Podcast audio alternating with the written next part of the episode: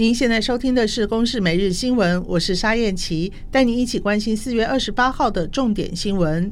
国内疫情烧进中华职棒，昨天原定在天母球场开打的龙象大战，因为赛前味全龙队六名队职员快筛阳性，因此延赛。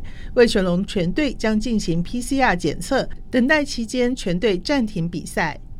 至于 SBL 超级篮球联赛，也有多名球员确诊，因此决定本季提前结束，由战机龙头的台银拿下队史首冠。台中确诊案例不断增加，居家隔离目前来到了九千人左右。指挥中心将台中列入高风险县市。台中市长卢秀燕也因为接触确诊者，在快筛阴性之后，立即返回住所进行三加四居家隔离。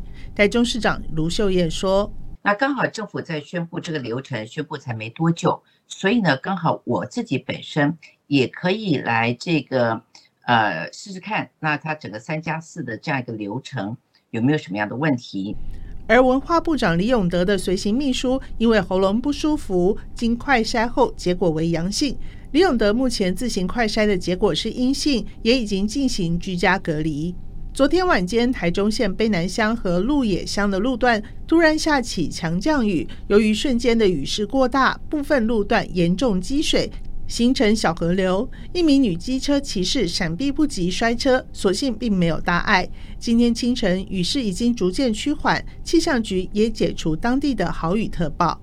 日本北海道的支床观光船发生船难，至今已经迈入第五天，仍然有十五个人失踪，船疑似已经沉没。船公司的社长龟田金一昨天二度下跪道歉。以上由公视新闻制作，谢谢收听。